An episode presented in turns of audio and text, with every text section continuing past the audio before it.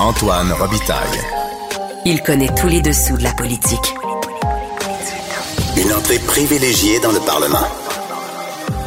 Là-haut sur la colline. Antoine Robitaille. Excellent mardi à tous. Aujourd'hui à l'émission, rare moment de convergence d'idées entre deux économistes aux deux extrémités du spectre politique. Michel Kelly-Gagnon de l'Institut économique de Montréal et Simon Tremblay-Pépin, anciennement de l'Institut de recherche et d'information socio-économique. Convergence sur quoi? Sur l'idée que nos partis politiques auraient besoin de réfléchir et de faire davantage de recherches. Et avec euh, nos deux invités, on explore le modèle allemand des fondations politiques associées de loin aux partis. Mais d'abord, mais d'abord, c'est mardi, jour des actualités de l'histoire. Les actualités de l'histoire. Avec Dave Noël et Antoine Robitaille. Mais bonjour Dave Noël. Bonjour Antoine. Dave Noël, c'est notre chroniqueur d'histoire et accessoirement historien et journaliste, auteur entre autres de Mon calme, général américain. Il est avec nous tous les mardis parce que l'histoire et le passé sont toujours d'actualité en politique.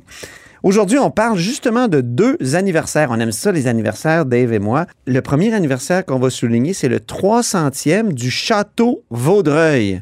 Et tu le décris comme un lieu de pouvoir qui est comme oublié, négligé? Oui, tout à fait. Ben, premièrement, il est, il est disparu, il n'existe plus.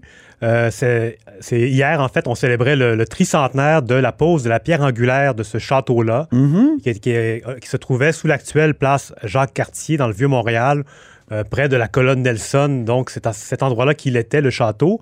On parle d'un château, mais c'est plutôt un hôtel particulier du 18e siècle. Il faut imaginer de- un pavillon avec un escalier euh, monumental à l'entrée. Ça devait être beau. C'était un bâtiment magnifique et c'était euh, la résidence d'été des gouverneurs de la Nouvelle-France. Donc, il a été construit à partir de 1723. En 1726, il est terminé. Son architecte, c'est l'ingénieur Chose-Gros de Léry, le même qui nous a donné la cathédrale de Québec Oui. et les remparts de Québec. Les Donc, remparts, ben oui. Oui, et le- Ah, une partie, une petite partie. Hein? euh, ben, tous les remparts, en fait. Tous les remparts, ah la- Sous le régime britannique, on a construit la citadelle, mais on l'a appuyé sur la portion euh, la plus élevée des remparts. Donc, c'est vraiment le- l'enceinte au complet qui donne sur les plaines d'Abraham a été construite par Chose-Gros de Léry. Donc, cette, cette euh, formation en étoile, là, ça vient de Chose-Gros de Léry. Oui, tout à fait. Oui. On l'associe beaucoup à Vauban, qui est un ingénieur célèbre de Louis XIV. Ouais. Donc, euh, Chose-Gros de Léry, il est le concepteur de cet hôtel particulier-là, qui est construit un peu comme Versailles à partir d'un bâtiment préexistant. Il y avait une maison à l'origine, Hmm. et on est parti de cette maison-là pour construire euh, le château. Et euh, donc, c'était la résidence d'été des gouverneurs qui était louée au gouvernement par la famille Vaudreuil.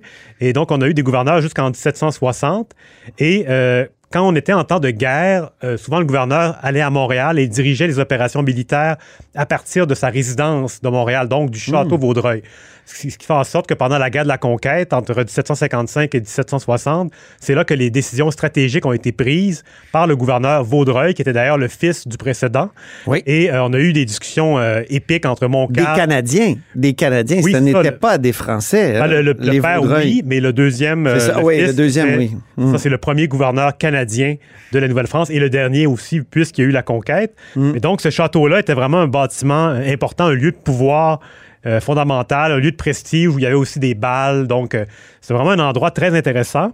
Et après la conquête, donc, il va être vendu éventuellement pour être transformé en collège en 1773. Ah oui. Et en 1803, il est détruit par un incendie Ah. et ses ruines sont rasées en 1806. Et c'est à partir de ce moment-là qu'on euh, décide de garder une section pour faire une place publique qui va devenir la place Jacques-Cartier. Mhm. Donc, c'est un endroit qui est complètement euh, méconnu, oublié. Sur les lieux, maintenant, on a comme des, euh, un marquage au sol qui, qui indique un peu l'endroit où il était. Mais quand même, on, on pense très peu souvent à ce, ce lieu, ce lieu-là de pouvoir. Deuxième anniversaire maintenant, le 20 mai 1873, c'est ce samedi, ce sera le 150e anniversaire du décès du père fondateur Georges-Étienne Cartier, père fondateur évidemment du Dominion. Oui.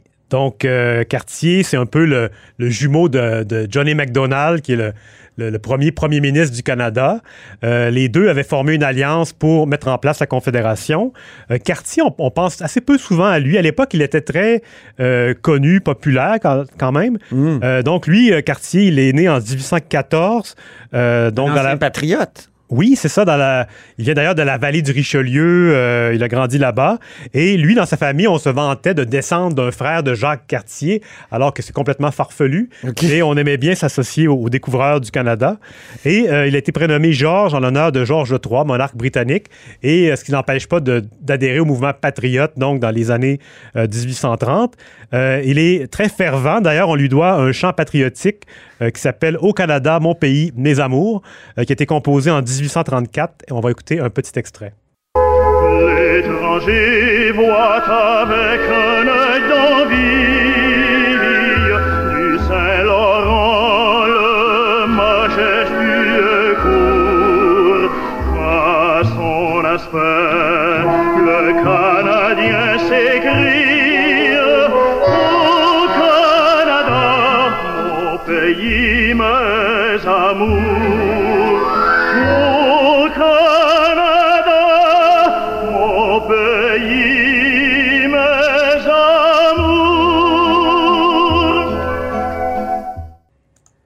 Et cette chanson, Dave, elle a été composée par Georges-Étienne Cartier. Oui, donc, qui était un poète à ses heures.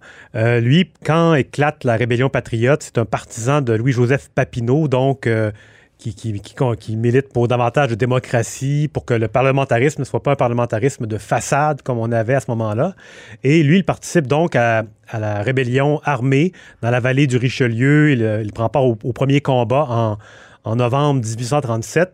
Et après les batailles, les premières batailles, il se cache pendant un moment à Verchères chez un cultivateur.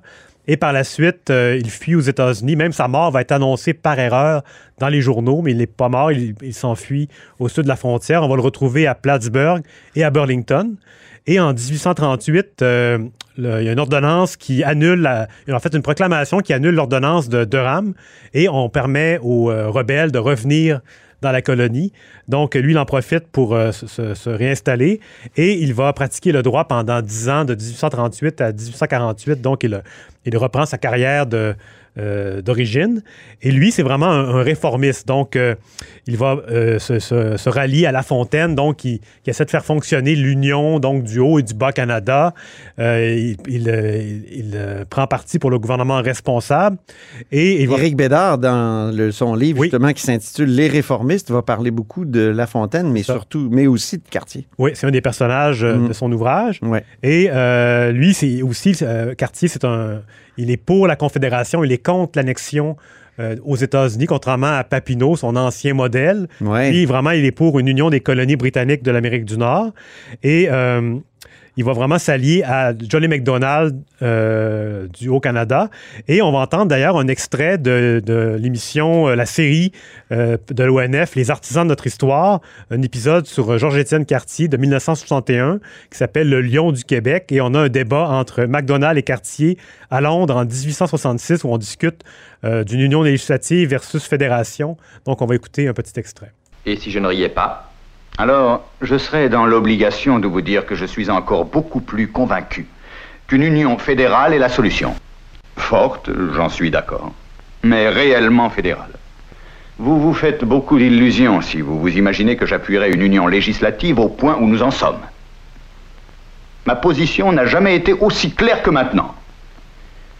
Je veillerai à ce que le pacte que nous avons fait avec Brown il y a trois ans soit respecté. J'ai engagé toute ma carrière, mon honnêteté et mon honneur sur le respect de ces clauses, et rien n'y sera changé. Suis-je assez clair, John? Extrêmement clair, il n'y a pas de doute. À la blague, j'ai envie de dire que Georges-Étienne Cartier et Johnny MacDonald discutaient en français du projet de Dominion. Oui, c'est ça. On peut imaginer qu'à l'époque, ça se faisait autrement. Plutôt, voilà. Oui. Euh, donc, on entendait. Mais il était très fâché, Cartier. Oui, c'est ça, un moment de. D'ailleurs, le, le- le film s'appelle Le Lion du Québec, donc il rugit. Euh, et il était joué par euh, Paul Hébert dans cette- Oui. ce film. Et McDonald est joué par Robert Christie. Euh, donc, c'est ça. Cartier, parmi les, les accomplissements de sa, sa carrière politique, il va avoir notamment la codification euh, du, code, du droit civil qui va être euh, achevé en 1866. Et euh, pour ce qui est de la, Confédération, lui, euh, quand l'Union est créée, donc ce qu'on appelle la Confédération, mais en fait c'est plutôt une fédération dès le départ, lui, il va devenir le bras droit de MacDonald et il va être nommé ministre de la Milice et de la Défense.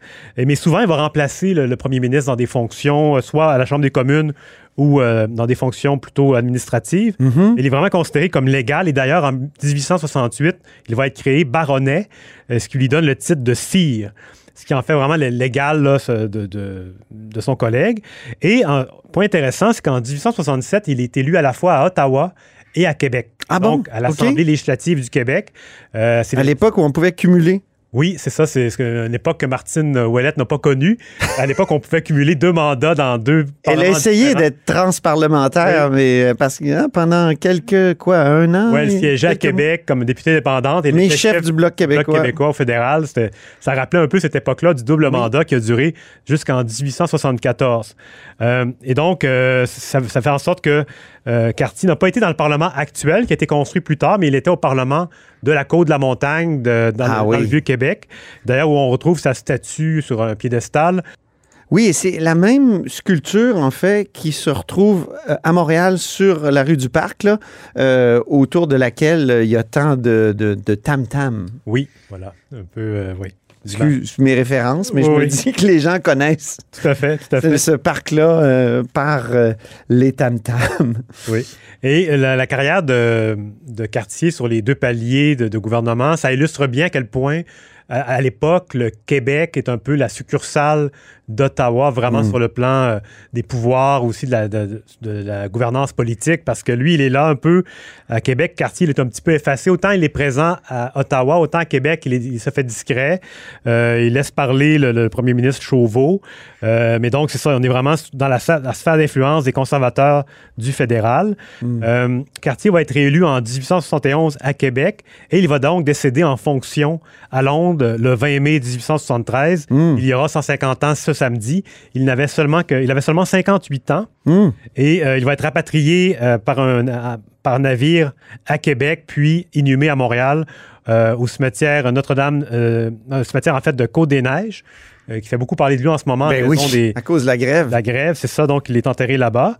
Et, mais par contre, il a gardé une certaine présence euh, à Québec, au, au Parlement actuel, parce qu'on le trouve au plafond du Salon Bleu, Oui. sur la fameuse fresque, je me souviens, de Charles Huot. On le voit parmi d'autres personnages dans une espèce d'apothéose. euh, À la Napoléon Bourassa. Exactement. Et on le trouve d'ailleurs sur le portrait de, de, de Napoléon Bourassa, l'apothéose de Christophe Colomb. Il est également présent avec MacDonald, qui est un peu son jumeau. Euh, Donc, il était très marquant. oui. Puis, dans la toponymie, on le trouve euh, souvent aussi, la rue Cartier à Québec. Il est un peu partout, sauf peut-être dans la mémoire collective où euh, il est très peu présent. On pense rarement à lui. Tandis que McDonald, lui, il est très présent, mais comme sur le plan négatif Oui. par rapport à, la mise en place des pensionnats autochtones, son alcoolisme aussi. Donc, c'est un personnage qui est assez sombre et il y a maintenant une image très, très noire. Mais euh, tandis que Cartier, lui, c'est davantage, il souffre davantage de l'oubli mémoriel. Et euh, en terminant, on peut peut-être ré- réentendre un peu la, la fameuse chanson de, de Cartier. Très bien. Au Canada, mon pays, mes amours.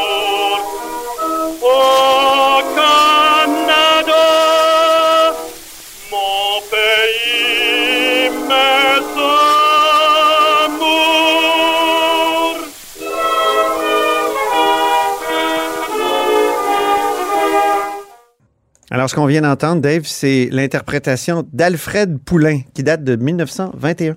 Oui, une chanson qu'on n'entend pas très souvent. Non, un succès. euh, à l'époque où le mot canadien aussi faisait référence aux francophones de ce pays. tout à fait. Moi, ma grand-mère disait les Canadiens.